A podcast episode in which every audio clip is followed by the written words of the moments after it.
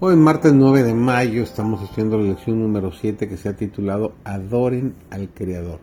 Su servidor, David González, nuestro título de hoy es Un Dios que está cercano. Deshonramos a Dios cuando pensamos en Él únicamente como un juez que está listo para sentenciarnos, olvidándonos de que es un Padre amante. Toda la vida espiritual es moldeada por nuestros pensamientos acerca de Dios y si mantenemos conceptos erróneos de su carácter, nuestras almas se dañarán. Deberíamos ver en Dios a uno que aman a los hijos de los hombres y desea hacerles bien. En todas las escrituras se presenta a Dios como alguien que habla tiernamente a los corazones de sus hijos descarriados.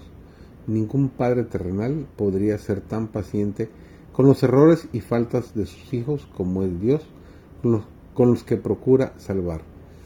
Nadie podría rogar más tiernamente al transgresor. Ningún labio humano pronunció jamás ruegos tan tiernos al transgresor como los suyos. No amaremos a Dios y le mostraremos nuestro amor mediante una humilde obediencia.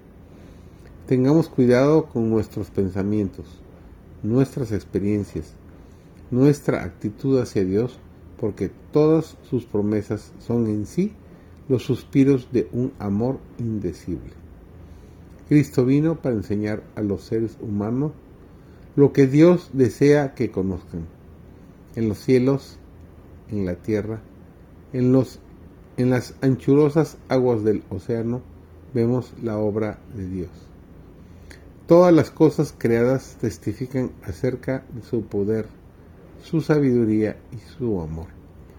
Pero ni de las estrellas, ni del océano, ni de las cataratas podemos aprender lo referente a la personalidad de Dios como se ha revelado en Cristo.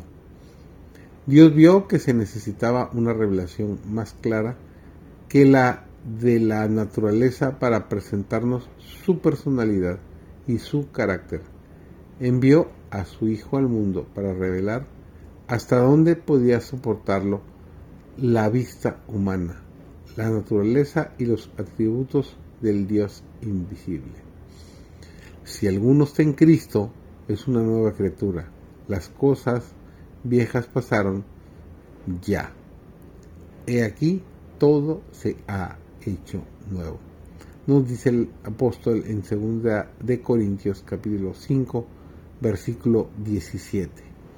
Es posible que una persona no sepa indicar el momento y lugar exactos de su conversión, o que no pueda tal vez señalar el encadenamiento de circunstancias que la llevaron a ese momento, pero esto no prueba que no se haya convertido. En Juan 3.8 Cristo le dijo a Nicodemo, el viento de donde quiere sopla, oye su sonido, mas no sabe de dónde viene ni a dónde va Así es todo aquel que es nacido del Espíritu. Como el viento es invisible, sin embargo, se ven y se siente claramente sus efectos, así también obra el Espíritu de Dios en el corazón humano. El poder regenerador que ningún ojo humano puede ver engendra una vida nueva en el alma. Crea un nuevo ser conforme a la imagen de Dios.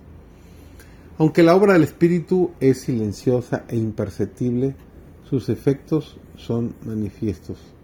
Cuando el corazón ha sido renovado por el Espíritu de Dios, el hecho se revela en la vida. Si bien no podemos hacer cosa alguna para cambiar nuestro corazón, ni para ponernos en armonía con Dios, si bien no debemos confiar para nada en nosotros mismos, ni en nuestras buenas obras, nuestra vida demostrará si la gracia de Dios mora en nosotros. Se notará un cambio en el carácter, en las costumbres y ocupaciones. El contraste entre lo que eran antes y lo que son ahora será muy claro e inequívoco.